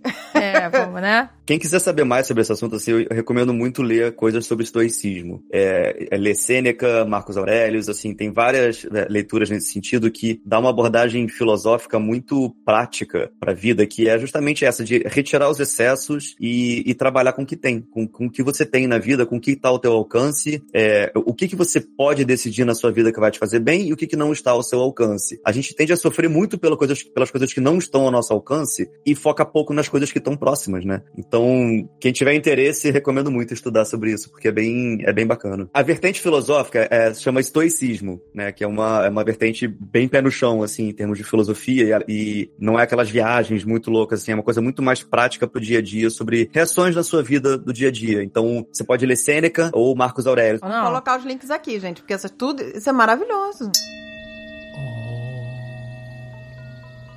Eu fico, às vezes, olhando as minhas cachorras. e às vezes dá uma inveja, sabe? Porque você fica pensando, gente, olha só que delícia. Elas estão só no momento. Elas são. Elas simplesmente são. Elas não estão pensando no futuro e nem pensando no passado, né? Perfeito. Elas são. É que nem um bebê. O bebê, gente, olha que estado invejável. Ele está sempre feliz. O bebê, ele está em, em eterno estado é, presente de observação. Ele está, ele está vivendo aqueles sentidos todos. O tato, ele está olhando para uma árvore, ele está olhando para a mãe. Ele não está pensando no futuro. É, sofrendo pelo passado. Não tá, ele tá Não tá. vivendo total momento. Ele tá aprendendo, né? É um prazer muito específico de você estar sempre a aprender coisas novas. Exato, de Isso, tocar Theo. numa textura nova. Aprender é um prazer. Aprender, é verdade. Aprender é um prazer. Tá sempre aprendendo alguma coisa. Isso Mas- é muito importante. É verdade, isso, isso é uma coisa legal, aprender. Porque que, se você vê o bebê, olha que, que inveja, né, gente? Ele tá lá tocando numa textura nova, na grama, pegando na terra, né? Exato. Ele tá total, estado Mas se mental a gente parar total. pra pensar e a gente for sentar na grama, tocar na terra, mexer, sentir textura, aquilo faz um bem danado pra gente. A gente que Faz. se afastou disso. A gente se afastou Mas da a natureza. gente também ainda precisa disso. Precisa, pois é. Sentir, sabe, a terra, sentir, botar o pé, meter, meter a mão. Teve uma vez aqui que eu fiz até uns stories com a Pícola, que a gente começou a brincar na lama, que a a cachorra cavou uma cratera, aí a Pícola foi lá com a mangueira, encheu a cratera de, de água e virou um lamaçal. e aí, aí eu falei, deixa a criança se expressar. Aí a gente ficou brincando ali na lama o dia inteiro. No final saímos todas cagadas de lama. Mas foi super relaxante. Não só pra Pícola, não. Tudo bem que eu ri, achei engraçado, mas foi relaxante pra mim também. Porque esses momentos, por mais idiota que seja, você tá ali presente, tá brincando, tá, tá gostando daquele, sentindo a, a temperatura da terra molhada na sua perna, sentindo a temperatura, sabe? Sentindo a, a textura na mão. Aquilo faz bem, relaxou. Me relaxou também. E fez super, sabe? São coisas bobas que às vezes só a criança, por isso que a criança é feliz, que ela dá valor às coisas bobas e a gente não. É, mas Mas é- tanto é que, tipo, do que a gente tava falando antes da, da- dos ataques de ansiedade, que assim, uma das coisas que se diz assim pra fazer que ajuda a parar é o lance de, tipo, parar e respirar, mas você também, tipo, tocar em algo e sentir a textura daquilo. E aí você para, respira e presta atenção naquilo, isso te ajuda, assim, tipo, a, a se ancorar, né? Pô, você não vê agora que quando teve a pandemia, foi uma explosão desses feed toys? É. Que é pra pessoa desestressar, coisa de apertar, coisa de torcer, coisa de, sabe, de textura. Nossa, eu tô com um deles agora, nesse momento. Nossa, isso é uma Exato, febre. Nossa. foi uma explosão das crianças, porque tava todo mundo ah, preso. minha e, filha é a rainha dos filhos. e acabou que você pensa que até estourar um plástico bolha é relaxante, porque você tá ali prestando atenção naquela textura, tá estourando, tá ouvindo o som, o plec-plec, aquilo. Relaxa. E é, é curioso como é que você pode aprender muita lição muito importante com crianças e cachorros, né? E, e- e animais de estimação. Exato. Você tira muita coisa legal dali, é muito bacana. Eu tive um cachorro durante muito tempo. também. Eles são sábios. Nós que, que perdemos a sabedoria depois que a gente cresce. A criança é sábia, gente. A pícola, a, a pícola realmente de- deixa qualquer um zen. A, a- a Gisele. Você tem uma ideia de como é que a criança inspira a gente? Você vê que o programa de vocês foi inspirado por, quem? Ela, Caneca de maníaco. Ah, o, Caneca o, de o mamãe. título foi ela que criou. criança faz um bem danado, gente. É, gente, criança, animais, assim. é, Bicho, são- ó, são eu coisas- digo, a minha cachorrinha faleceu, é- é- são os dois lados, tem a delícia e tem o, né, a tristeza que quando você perde o, o, o animal de estimação. E aí, é, eles envelhecem, chega uma hora que, né, ninguém fica pra semente. Aí, quando a Lola faleceu ano passado, o Azaghal virou pra mim e falou assim, vamos dar um tempo de cachorro, né? Eu falei, vamos. Vamos dar, porque realmente, gente, requer atenção, cuidados e tudo, e, e prende muito. Mas não dá, já tô com mais dois aqui porque Tudo, amor. Gente, eu não consigo. Eu, fui- eu fiz muito pelo meu filho. A balança é muito favorável, né? Porque os momentos de alegria, diversão e risada que você tem com o cachorro, eles super compensam a tristeza e a, e a. A tristeza, né, da morte do bicho. E que no fim, a morte é uma coisa natural e que a gente também tem que aprender a conviver com ela. Ela vai acontecer pra todo mundo. Então, Sim. se a gente. Então é importante aprender a lidar com isso. Mas é, sabia que isso é uma coisa que, que também eu, eu, eu passei a lidar melhor com isso? Porque antigamente eu tinha muito medo da morte e tal. Mas hoje em dia, né, é, o Alexandre mesmo né, me falou isso assim. Ele, olha, a gente, porque nós seres humanos temos a necessidade de ter controle sobre tudo, né? É uma coisa nossa, do ser humano. E, e, e a gente não tem controle da morte. Então é uma coisa que causa muita, né, muita ansiedade, muito medo, né? Mas ele falou pra mim, né, você não pode controlar isso, né? O que, que adianta então você ficar pensando nisso, não é verdade? Exato, vai ficar sofrendo adiantado. Você não tem controle, então para, deixa isso pra lá, sabe? Não pensa nisso. E aí isso realmente dá uma paz, não é? É a, única, é a única coisa garantida que realmente vai acontecer com todo mundo e a gente nunca aprendeu a lidar com isso, né? E nunca aprendeu a aceitar isso, né? Porque a gente tem medo desse desconhecido, né? Exato, e se a gente parar pra pensar, vamos por- eu sempre tinha medo, ah, um dia que meu meus avós foram, porque você fica preocupado, que eles já têm idade, não sei o quê. É, você fica, com- né, aquela angústia, aquela coisa, até que chegou esse dia, que eu vi meu avô indo embora. E aí eu percebi que, pra que sofrer por antecedência? Deixa pra sofrer, é quando vai acontecer. Quando acontecer, você vai sofrer, não tem jeito. Então não sofra por antecedência, porque não, não leva a nada. Em vez de sofrer por antecedência, aproveita a sua presença junto com, com É isso, Exato, Não fica exatamente. preocupada. Uma, uma hora ela vai e a vida vai seguir, gente. É é, por mais é, impressionante que seja, a vida segue. E você não se sente culpado por isso. Porque aquela pessoa viveu o ciclo dela. E você tá vivendo o seu, entendeu? Exato. Tem um conceito chamado memento mori, que é, é você basicamente você lembrar que você vai morrer, né? Então você todo dia, você em algum momento do dia, você lembra que você vai morrer, que você tem um número finito de dias na Terra. E isso a princípio para muitas pessoas isso soa meio depressivo, né? Tipo, nossa, vou lembrar todo dia que eu vou morrer. Mas na, na prática, se você souber utilizar esse conceito corretamente, o efeito é o contrário. É assim, eu vou morrer um dia, Vou fazer valer. eu vou fazer valer. Eu vou aproveitar o tempo que eu tenho, o tempo que eu tenho disponível pra mim, que é uma, é, um, é uma dádiva, é um presente você poder estar vivo, consciente. É uma dádiva. A gente não tá passando fome, a gente não tá. A gente, a gente é privilegiado de estar numa situação onde a gente tá protegido e, e tem saúde. Então, assim, eu vou tentar fazer o melhor possível pra eu aproveitar a minha vida e pra poder fazer o bem pros outros também. Então, você lembrar que você vai morrer é, pode ser um combustível incrível pra você melhorar muito a sua, a sua perspectiva em relação à vida. Né? Isso, isso também foi uma coisa que me ajudou muito na época de, na época da depressão, assim, de pensar, poxa, vou morrer, então o tempo que eu tenho aqui eu vou aproveitar. Eu vou aproveitar da maneira, da, da melhor maneira que eu consigo, da maneira mais é, positiva que eu conseguir. E por isso que a gente também falou aqui do trabalho voluntário. É. A gente já gravou um programa sobre isso. Que como faz bem ver o outro bem, entendeu? Ajudar o próximo. Sim, quando você vê isso, uma nossa. pessoa dar um sorriso de volta. Essa é a sensação maravilhosa. É uma sensação maravilhosa, porque, na verdade, tá todo mundo conectado, né? Que é, é que a gente esquece que é todo mundo. Tá todo mundo junto, né? Todo mundo junto, tá todo mundo na mesma bola, dentro do, do mesmo planeta, entendeu? É. Então, tá todo mundo vivendo as mesmas si- situações climáticas, tudo. Tá todo mundo ali. E quando você ajuda alguém, que você tem condições de dar a mão, aquilo te faz um bem danado. Duas pessoas se ajudam, né? Exato. Vo- Você ajuda uma pessoa, mas as duas saem ajudadas. Mas é de- exatamente. É, eu conheço gente que, que passou, por exemplo, por, por câncer e superou um câncer e depois foi a dar apoio pra quem tava passando por aquela situação. E a pessoa fala: "Cara, quando eu tô dando apoio a uma pessoa que tá vivendo o que eu já passei, ela me faz um bem danado". Então é uma ajuda a outra, entendeu? É impressionante. É, eu até, eu até conheço uma pessoa é,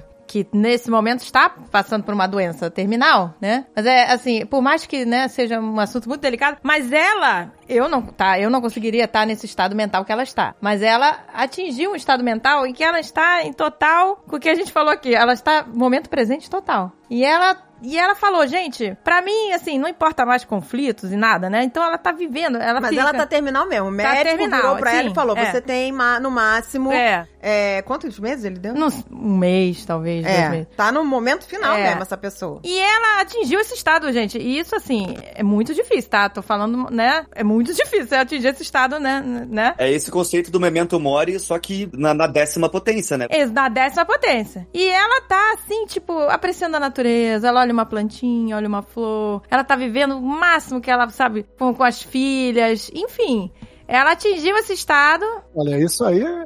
Isso aí é espiritualidade. Isso eu posso chamar de estado de espiritualidade que que a pessoa atinge. ela tá, é, pois é, ela não tá mais nem aí, assim, ela não tá, ela não se preocupa mais com conflitos, com nada, porque ela tá no, no outro momento, né? É, ela tá no momento total presente, total. E ela atingiu esse estado e ela tá, e ela disse que tá bem com isso, sabe? Teve a infelicidade de passar por uma situação onde isso é, tá muito antecipado. Então ela, ela chegou nesse momento que bom pra ela, que ela consegue encarar dessa forma, mas todo mundo tem essa capacidade de encarar dessa maneira, do tipo, poxa, é, é- a nossa vida é tão válida quanto, sabe? Que a gente sabe que ela vai acabar uma hora. E eu acho que é isso que dá beleza na vida. Ela, a gente saber que uma hora ela vai terminar e que a gente tem uma oportunidade de fazer o melhor possível nesse momento, pra nós e pros outros, né? Exato, e, e por isso também que é bom, né? Porque acaba, né? Porque tem um fim. Porque se você pensar, né? Se você ficar, vamos supor, se você for todo dia na Disney, sabe, no parque de diversão, todo dia, aquilo não vai ser mais. Porque a graça é justamente a experiência que você sabe que não é sempre que Não, você as, tem, que não é as todo pessoas dia. acham que a gente vive na Disney. Né? ah, você vai, você vai todo final de semana. Não, a gente nunca vai. A gente não tem nem passe anual, né? Eu- não tenho, a gente nem tem, porque perde, o, perde a magia. Perde a magia, exato. Se você faz uma coisa toda. Então, assim, se também se a vida fosse. Vamos supor, né? Que você vai viver pra sempre aqui, né? né, né, né, não- Você não teria o mesmo gosto, porque o fato de ser finito também faz ser especial, né? Exato. É que nem você vê um filme, começo, meio, fim, uma série, começo, meio, fim, ela é boa, mas porque ela teve um fim. Senão ela não sei se vai ver a série pra sempre, sabe? Não vai chegar a lugar nenhum. É, mas- A espiritualidade te deixa esse clima assim, por exemplo, de, de, de, né, de é, tem um fim e depois tem um recomeço. Então, quando você, quando você mergulha um pouco na espiritualidade, eu não estou falando de religiosidade, não, estou falando de espiritualidade. A busca pela espiritualidade e a meditação ajuda muito nisso. Ela te dá uma paz, uma, uma, uma tranquilidade. Você sabe que tem um fim e depois tem um recomeço, tem uma nova etapa. Não- então, isso o medo da morte, então isso vai para o espaço, não tem que ter medo de morte. Quando você busca, aí isso é uma, co- trabalho que você tem que fazer, buscar o seu caminho, né? Vai buscar, mas a espiritualidade te dá esse clima. É lógico, não, cara, tem, tem pessoas que encontram esse conforto exatamente na espiritualidade. No meu caso, eu, eu confesso que eu sou 50%, 50%. Uma, uma parte minha, metade minha, metade direitinho, né? Metade minha tem uma crença em que realmente possa existir. É, né, uma coisa depois, e uma, e uma parte minha acredita que não. Mas eu estou, é, né, me educando a ficar em paz com as duas opções, entendeu? Que por mais que tenha alguma coisa depois, não vai ser essa vida aqui, entendeu? Essa vida que eu tô agora. Não vai ser. Essa configuração vai acabar. Não, vai acabar. E Essa por isso também que ela é tão especial, né? Exata. E você pode encontrar paz na finitude, pois é, entendeu? Exato. Exatamente. O importante é dar valor ao que a gente tem. Não Ao que a gente um tem. dia a gente vai ter, se vai ter ou não. Não Exatamente. importa. É muito importante também saber encontrar paz no não sei. No não sei. Exato. Você não saber e não ter uma resposta, tudo bem também. Você não precisa é, se sentir, se martirizar porque você não tem uma resposta e se obrigar a acreditar num lado ou no outro. Você pode dizer, não sei. Exato. Exatamente. E viver da melhor maneira possível. É, entra naquela coisa de não, não sofrer sobre coisas pelas quais você não tem controle, né? Isso aí. Gente, por isso que hoje em dia eu dou muito valor à palavra paz. Quando a gente é criança, a gente não nem entende o que é paz, né? O que que é essa paz que a minha mãe sempre fala, meu pai? Ah, eu quero, preciso de paz, preciso de um pouco de paz. A criança não pensa nisso, né? Porque a criança já tem aquela paz interior, né? Ela já tem aqui, ela nasce com aquilo. E quando a gente vai envelhecendo, a gente vai, nossa senhora, como a gente vai dando valor à paz, né? Hoje em dia eu só quero isso, gente. Paz, por favor. paz, né? porque é tão importante, porque é, é o que, o que a Agatha falou, e, e essa frase é muito. Eu acho que é uma das mais importantes que a gente já falou aqui em todos os programas. É para cada situação da vida, às vezes. Você pode passar pela mesma situação várias vezes, mas dependendo de como você está internamente, a sua reação vai ser Vai ser outra. Vai ser outra. diferente. Pois Vai é. ser diferente. Você pode reagir de uma, uma maneira super tranquila. Por exemplo, obra, né? A gente tá aqui agora com, com uma obra no, no nosso backyard aqui. A gente podia estar em casa. E obra, gente, é estresse. Obra não é uma parada no amor. Não, é, na- nunca é no amor, Nunca né? no amor. É sempre fora do prazo, é sempre estourando Imprevisto o orçamento, e incêndio tal. imprevisto, aquela coisa. Mas, como que aquilo vai te afetar? Mostra exatamente como você tá. Serve de alerta. Falou, se aquilo tá te incomodando além do normal, quem não tá bem é você. Entendeu? Então vamos, né? Porque você pode encarar aquilo, ok, e, e não se desesperar. Claro que não é deixar rolar solto. Não tô dizendo que é assim, ah, É. não, deixa rolar solto. Não, é Mas controlar. você encarar diferente, Mas pois é, não problema. deixar aquilo te abalar. Tipo assim, isso aqui não precisa me abalar. Temascal disse, assim, tipo, a parada popular é que quão quente a, a tenda vai ser é, depende do seu estado. Tipo, como que você tá internamente, assim. Olha aí que legal, exatamente Nossa, a sua comigo vai pegar percepção. Fogo, bicho! Mas é, porque a sua percepção daquele calor, é isso mesmo. É uma coisa muito individual. Me lembrei agora do teu sogro, Andréia. É aquele negócio que ele fez lá, que ele andou nas brasas. Ah, gente, isso, isso, isso eu acho uma idiotice. Não, mas peraí, ele, ele conseguiu. Tá, pai, eu vou te dizer, a gente fez. A gente fez, tudo bem. O estado dele era tão zen que ele não sentiu nada. Foi o único que não sentiu nada. A gente fez uma, uma parada que teve, que teve dois estágios, né? Um estágio 1 foi tudo no amor, foi maravilhoso, todo mundo saiu melhor, né? Aí a gente resolveu fazer, depois passou meses, ah, vamos fazer o 2? Vamos. Aí o 2 os caras se perderam que tinha essa parada de andar na brasa. Isso é uma idiotice, gente. Me desculpa, mas eu acho uma idiotice. Porque vo- Ai, aquilo, aquilo, pra mim, não, não, não serviu de nada, sabe? Assim, não é porque eu atravessou o tapete que eu me senti melhor. Tapete de em brasa, eu acho isso muito louco, muito responsável. Mas o meu sogro é um cara tão, tão zen, tão tranquilo, que falaram assim, ah, tem que atravessar o tapete de brasa. Ele nem pensou, ele saiu andando assim. E não aconteceu nada. Mas também o.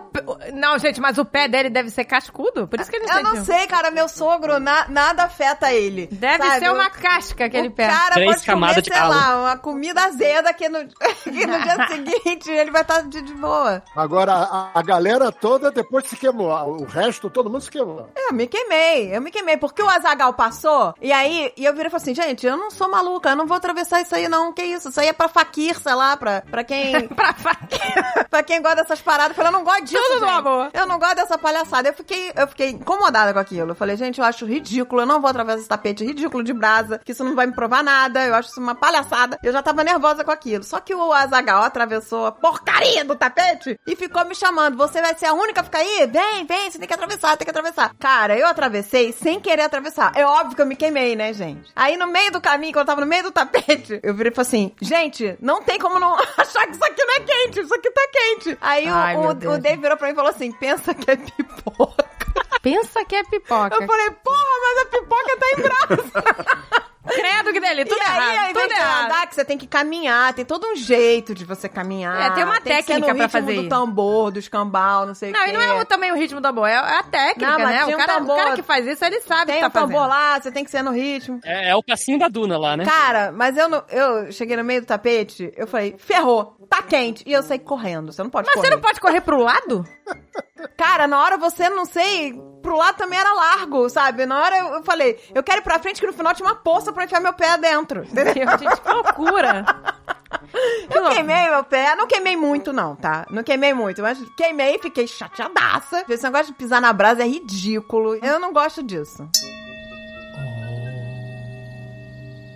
Eu queria fazer um comentário muito rápido, mas é uma coisa que, que eu vejo cada vez mais e eu até eu sou totalmente vítima disso também, que é essa dependência nossa em mídias sociais e tecnologia. Acho que se você tá acordando imediatamente, você vai checar teu Instagram, teu TikTok, não sei o que aí, etc. E vai dormir passando, scrollando pra cima o negócio, e aí depois a gente reclama que tá ansioso. Então é legal sempre fazer uma autoanálise e, e pensar o quanto que você tá sendo vítima dessa, dessa armadilha, né? De ficar sempre é, sequestrado Eu sou total, 100% vítima. pelas mídias. É, eu também, assim, todo mundo é de certa forma. Tô sequestrada. Gente, eu preciso fazer um detox. É Um engraçado, né? detox de, de, de, disso. O Alexandre é bem detox mais... de celular. O Alexandre é bem mais, assim, plugado, assim, do que eu. O Dave também, mas Ele fica Mas lá o eu, tempo- eu acordo, primeira coisa que eu faço é olhar pra minha cabeceira e pegar meu celular. Que pra ver se alguém engraçado. mandou mensagem, tem e-mail, que não sei o quê. Isso é muito ruim, gente. É como o Riley falou. Tem que acordar e não pensar nisso. Eu quero fazer um detox assim, de começar a acordar e ficar pelo menos uma hora sem tocar no celular. Deixa o celular na sala e vai dormir. É não deixa ele no quarto. Isso ajuda bastante. Então, Exato, é uma boa. Deixar carregando na sala. Exato, é. Não, é. não é que você não vai usar, mas você pode moderar, né? Porque você fica com o Moderação. celular, realmente aquela tela emitindo luz na sua cara, como é que você vai dormir com aquilo, gente? Como é que você vai relaxar?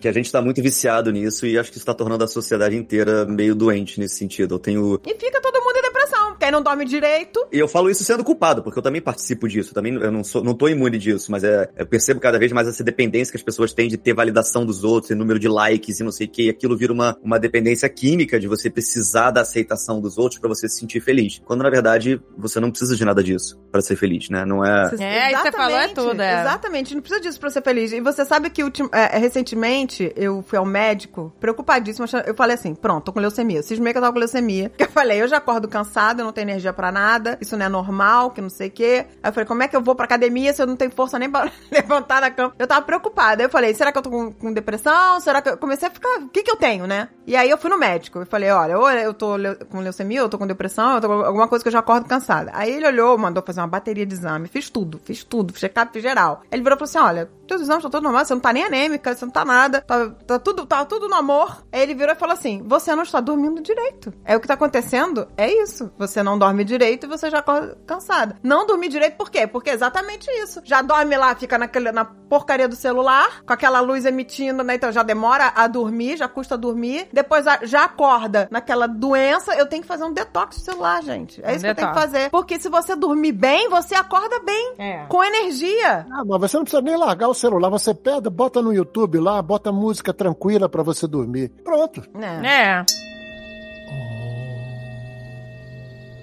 Agora nós vamos concluir este programa fazendo um jabá aqui, não é? ah, é. Gente, vamos botar a música do Papai Voe Nós que a gente vamos- falou. Pois é, gente, porque a gente tá falando sobre isso e tem tudo a ver, né? Gente, não é hino da Aruasca, né? pai? Não, não, não. Não rolou, não. Não, não não.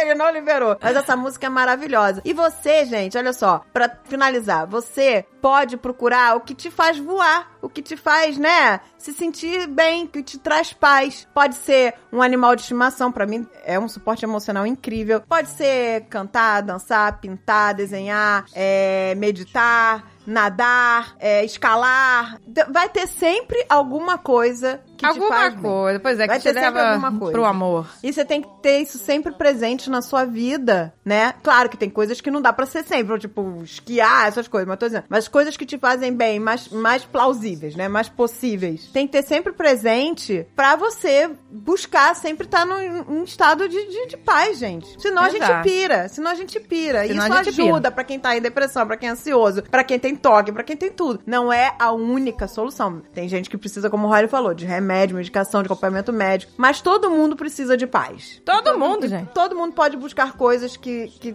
inclusive, curtir a família é uma delas. Como a gente contou o caso aqui do, do nosso amigo que tava deixando de curtir a família por trabalho, entendeu? Exato, por estar no estado mecânico sempre. Só de trabalho, Automático. trabalho, trabalho, ah, porque tem que conseguir isso. Ele falou, não, eu não preciso disso tudo. Eu posso viver como eu tô agora, né? Cortar isso, todo esse excesso aqui, essa gordura aqui que tá me distraindo, que tá deixando, me deixando ausente, né? Porque curtir a família, curtir as pessoas que a gente ama, é o que mais me traz paz. Ah, sim, com certeza, pra mim também. Pra mim é o que mais me traz, em primeiro lugar. É estar com, a- com a- com as pessoas que a gente ama e tal, com a família. É, eu, eu também posso falar por mim, que eu- na época que eu, no auge do trabalho, né, que eu fazia meus eventos, né, com, com a banda, fazia música. Então, mas eu tinha um estresse muito grande, porque eu, primeiro eu trabalhava muito compondo pros cantores e tudo mais, fazendo músicas que eu não gosto, que eu não gostava de fazer. Aí aquilo tava me deixando muito estressado. Pô, mas essas músicas não tem nada a ver comigo, mas eu tinha que fazer para ganhar dinheiro e tal. É porque dava din-din. É, dava din-din, mas aí o, o conjunto também dava din-din. Então eu disse, ah, então eu vou parar com um. Eu fico com, com um conjunto só e vou vou ganhar menos, mas vou viver melhor. E passei a fazer a música que eu gosto. Aí comecei a aprender a viver. Entendeu? Você não precisa também, pô, tu ocupar teu tempo todo só com trabalho, trabalho, trabalho, que você, pô. Não, gente, não dá, senão a pessoa pira. E no seu caso, o seu hobby gerou um canal no YouTube, né? Maurício do Bock, gente, é o nome do canal. Acessa lá, a gente vai deixar o link aqui no post também. E tem várias playlists com estilos de músicas diferentes, né? No seu canal. Tem só de música instrumental na playlist, tem playlist de música é,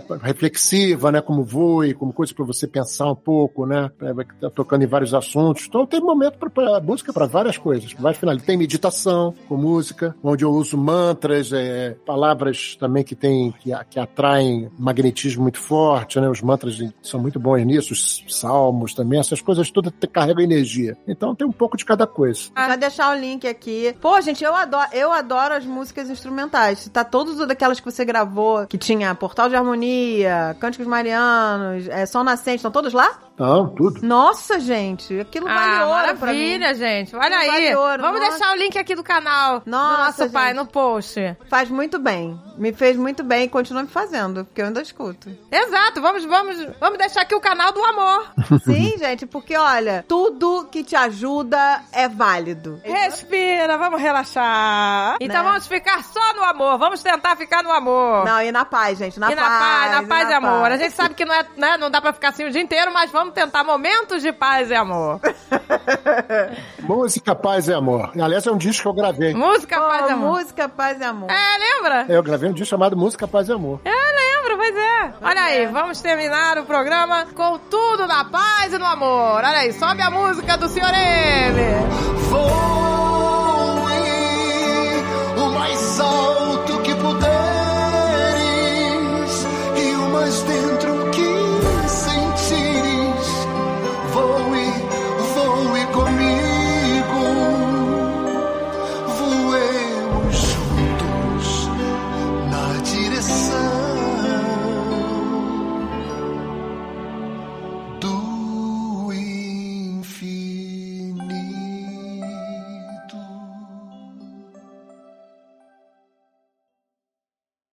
Este podcast foi editado por Radiofobia, podcast e multimídia.